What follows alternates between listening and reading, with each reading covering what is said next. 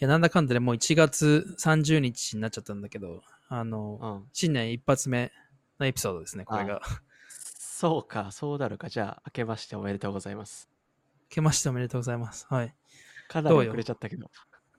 うん、ね。岡田は日本に行ってたんだもんね。年末。そうそうそう。そう、年末日本に行ってて、で、帰ってきたのも結構最近でね、あの、先週帰ってきたんだけど、うんうんあの、バンクーバーに帰ってきて、バンクーバー別名あんの知ってる？別名？いそう、バや、ンクーバー別名があってう。うんあ。のね、レインクーバーって言われてて、ラインクーバー？ああ、なるほど。そう、だから雨のレインですげえ雨降るからさ、へえ。ロンドンみたいだ帰っね。てきてから、そうそう、マジでロンドンみたいで、帰ってきてから、まあ1週間ぐらい経つけど、もう7日中6日ぐらい雨降ってて、マジか。ああ、いやー、帰ってきたなっていう感じがするよ。それじゃなんかあれだね、みんなさ、天気が良くないと、なんだ、心もなんか晴れないっていうかさ、わわかる？その、あの気持ち。わかるわかる。それ本当にちょっと問題になってて、また別のエピソードで話したいんだけどさ、この雨うんで日差しがない冬の期間はちょっと鬱になる人がね、冬らしいのよ。そうなんだ。そう。へえだ。から積極的にビタミン D とかもサプリメントで取る人とかもいて。あ、太陽光で、太陽光がないから、サプリメントで補うってこと？そうそう。このぐらいマジで雨降んなよ。本当？ちょっとそれ、ね、早く、あの、うん晴れてほしいね。そうそう。じゃないとみんなもうなんかさ、うん天気いいだろうからさ、すごい羨ましい。今はもう暑いよ。あの、まあちょっと、クリスマスの時より、うんあはちょっと落ち着いたけど、こっちも雨も、雨の降る日もあるし、本当もう、あのーいきなりなんかさ、すごい晴れてる時になんか突然こうパッて曇り出して、で、一気にもう、あのーあられみたいなのとか降ったりとかして、で、30分ぐらいしたらなんかきまた晴れ出したりとか、へえ。まあ相変わらずに、なんか大体いつも、そう、あの、シドニーの天気、この時期はね、ん。そう、あの、暑くて、突然雨が降って、すぐ止んで、すぐまた晴れて、みたいな感じ。ああああえ、やっぱり天気はいいでしょ？やっぱりさ、天気良すぎてさ、バンクーバーみたいなちょっと涼しいのがいいなって思う？いや、今、今はもう十分全然、あの、これでいい。うん。ややっぱ晴れてることの方がいいよ。そんななんかね、曇ってて、毎日曇ってて、なんか、心が晴れないよりは、いい気がする。あ、なんか、そっちに行きたくなってきたな。そうね。うんいやー、あの、最近さ、あの、バンミー、バンミーにハマっててさ、あ、バンミー、あの、ベトナムの食べ物だっけ？そうそう、ベトナムのサンドイッチうんうんうんうん。なんだけど、なんか、見た目的にはなんかサブウェイの、ほら、ファストフードのさ、サブウェイみたいな感じうん。のサイズ感で、あーあ、の、そうそうそう、それで、まあいろんな、なんか豚なり、あ鶏なり、サラダとかいろいろ種類あるんだけど、その中でも、ローストポーク。あのはいはいへえ、そうなんだ。そう、ローストポークのバンミー。あのがすごいちょっとハマってて、あの、シドニーで多分一番美味しいって言われてるところについこの前行ったわけよ。その年年始。もうそれ、なんかもう行ったら並んでて、3, 3時ぐらいやったのに、もうそうのん。お昼のピークは終わってたんだけどさ、その時で並んでてさ、えー、ああオーストラリアでも並ぶんだ。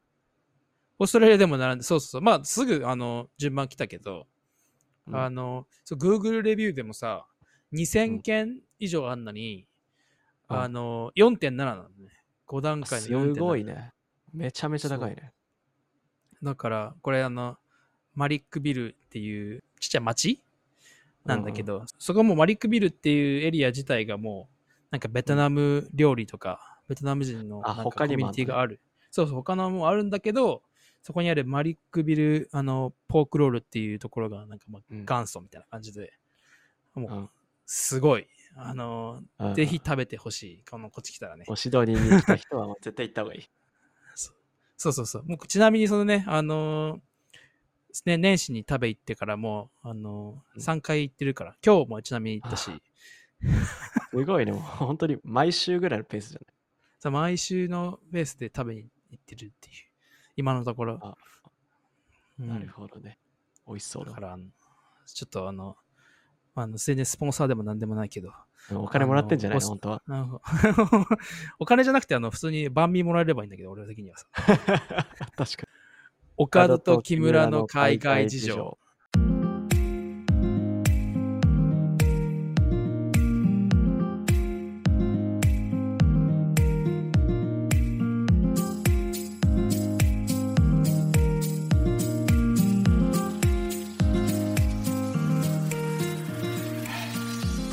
どうも、How are you going, guys?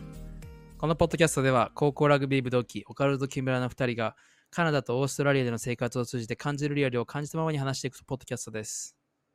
このポッドキャストを聞いて、一人でも多くの人が海外生活に興味を持ってくれたらアプリシエレ。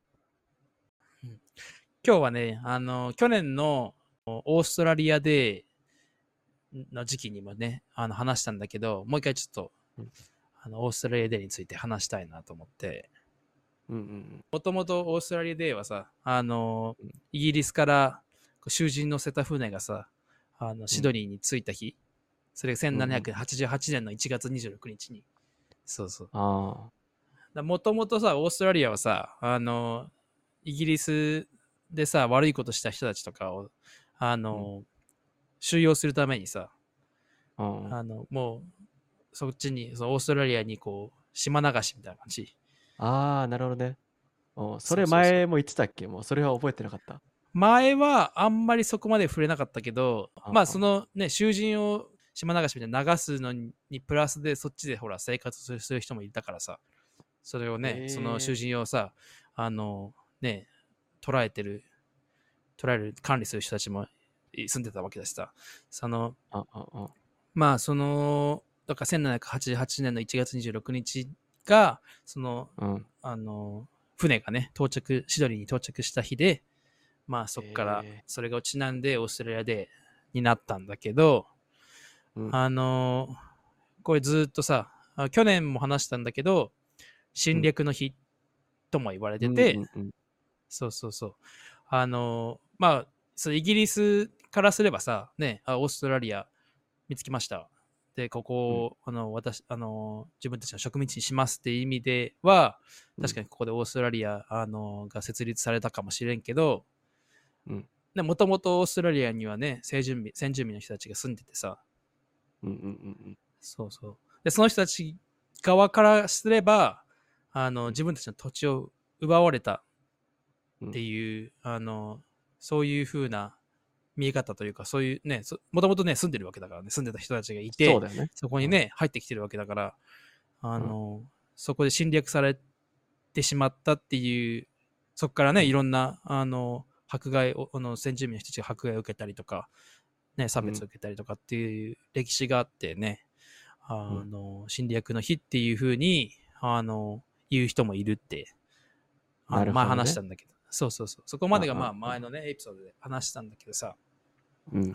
あのーすごい、今回、今年、びっくりしたのはさ、うん。あのオーストラリアのスーパー、あスーパーマーケットの大手の、ウールワースっていうあのスーパーマーケットがあるんだけど、そこがさ、うん。あの、オーストラリアデーのにちなんだ商品を祝う商品を今年は販売しないって決めて発表してさ、なるほどね。例えばどんな商品？あの、ちょっと日本だとさ、なんか日本の国旗をなんか持って歩いたりとかしたらちょっとおかしいかもしれ おかしいっていうかさ、あのーなんかちょっと変な人かなって目で見られるかもね。見られる可能性もある。そうそうそうそうそう。なんか政治にちょちょっとなんか強いあの考えが、なんだ、深い考えが。そう思想強いやつみたいな、ね。そううんそうそうそうそうそうそう。でもこっちだったら、あの、そのオーストラリアデーがある時期になると、スーパーマーケットだったりで、うんあの、オーストラリアの国旗が書いてある、なんか、うん。まあ、旗とか、マグカップとか、なんか、あの、ほら、キャンプで使う椅子とかさ、なんかはいはいはい帽子とか、なんかちょっとしたもの、そういう T シャツとかもそうだし、が買えるのね。うんうん、で、まあ俺が来た、大体約6年前ぐらいの時とかは、あ、本当、この時期になったらそういうのいっぱい売ってるなと思ってて、うんうんうん。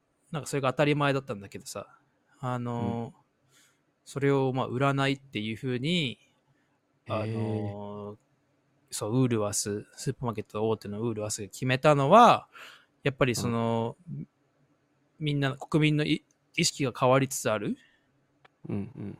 その、ちょっと、もっともっと過去について、あの考えようっていうか、なるほどね。今、意外とそう、若い人たちが、その、過去に目を向けて、あの、活動しようってしてる人が多いのもあるし。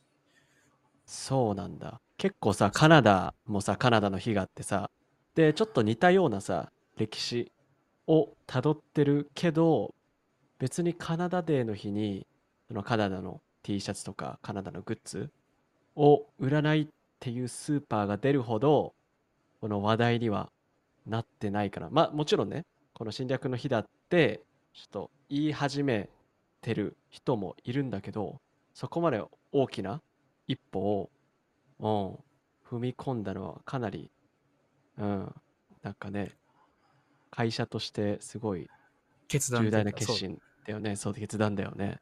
そうそうそうそう。で、まあ、あの、それがね、侵略の日っていうのもあるし、あの、もう一個、なんか侵略の日以外にも、そのオーストラリアデーっていうのは、あの、オーストラリアの市民権を得た人得た人たちを祝う式典が、あのオーストラリアデーの日にあって、1月なるほどね16日に。うん、そうそう。うんで、今年のそのオーストラリアデーの時にやった、その式典には、式典に参加した人の人数は分かんないけど、大体1万5千人以上の人たちが今年、オーストラリア人になったっけいろんなそのね、バックグラウンドというか、あの、どういう、その、はい、なんだろうな、その思想、宗教とか、あの、うんどこの国から来たとかっていろんなのあるけど、うん1万5千人の人がね、大体、その、オオーストラリア人にあのなったわけよ。なって、その式典が、オーストラリアデーに、こう、あのあって祝祝われたんだけど、なるほど、ね。その日を、あの、侵略の日と一緒にしなくていいじゃんっていう考えがね、ああのも多い。全く同じ日なんだ。そうそうそうそうそう。ああの、このなんか、まあ、オーストラリア来てみればわかるし、カナダでもそうだと思うけどさ、その、オーストラリア人って一概に見た目からじゃわからないわけよ。ほんといろんなね、アジア系の人もいれば、ね、なんか、あのヨーロッパ系の人とかもいるし、でもそれもみんなオーストラリア人。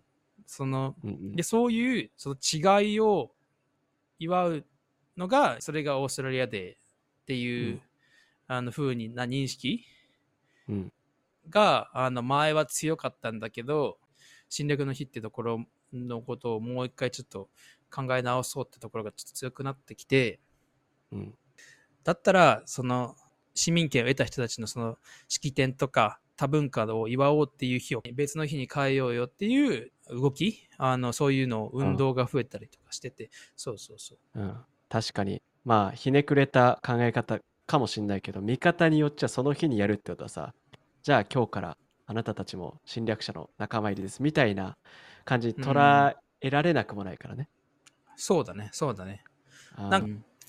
なんかさ、あの、日本もさ、戦争でさ、負けて、うん。アメリカ、あの GHQ が来て、マッカ,、うん。マッカーサーだっけ？マッカーサーが来てさ、で、こうね、日本をね、変えようと、現に変えたけどさ、あの、なんか日本の伝統がなくなったとかさ、言語をうん。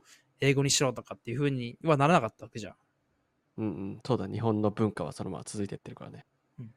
まあその1900年代、そのね、そのイギリスがこっちに来た時と比べたらもうね、植民地とかっていう考えは、そのちょっと古かったのかもしれないけどさ、その俺らが戦争で、うんうん。その日本が戦争で負けた時、あの、でもね、日本のその文化は残してくれたから、なんか今の日本とアメリカの関係性みたいなのがあるけどさ、うん、なんか仮にもうちょっとアメリカより、もっとアメリカ寄りになってたら、俺らの考え方も変わってたのかもしれないしさ。そうだね。うん。そういうふうに考えたらちょっとこのオーストラリアデーとかカナダデーについてももうちょっとわかるかもしれないしね。うん。去年、オーストラリアのこと話した時も言ったけど、なんか、いいきっかけというか、それを考える。うんうん。そうだね。もうもちろんね、ワーホリで1年しかいません、2年しかいませんみたいな人もいるかもしれないけど、それを知っとく、もうそこに住むわけだから短期間でも、やっぱ知っとくのは大事だと思 Alright, thanks for listening, guys. こんな感じでバンクーバーとシドニーからポッドキャストを配信していきます。2人に話してほしいトピックや質問等ありましたら、OK. 海外事情 at gmail.com または Instagram アカウントでご連絡お待ちしております。それでは、お疲れ様です。う。お疲れ様です。失礼します。失礼します。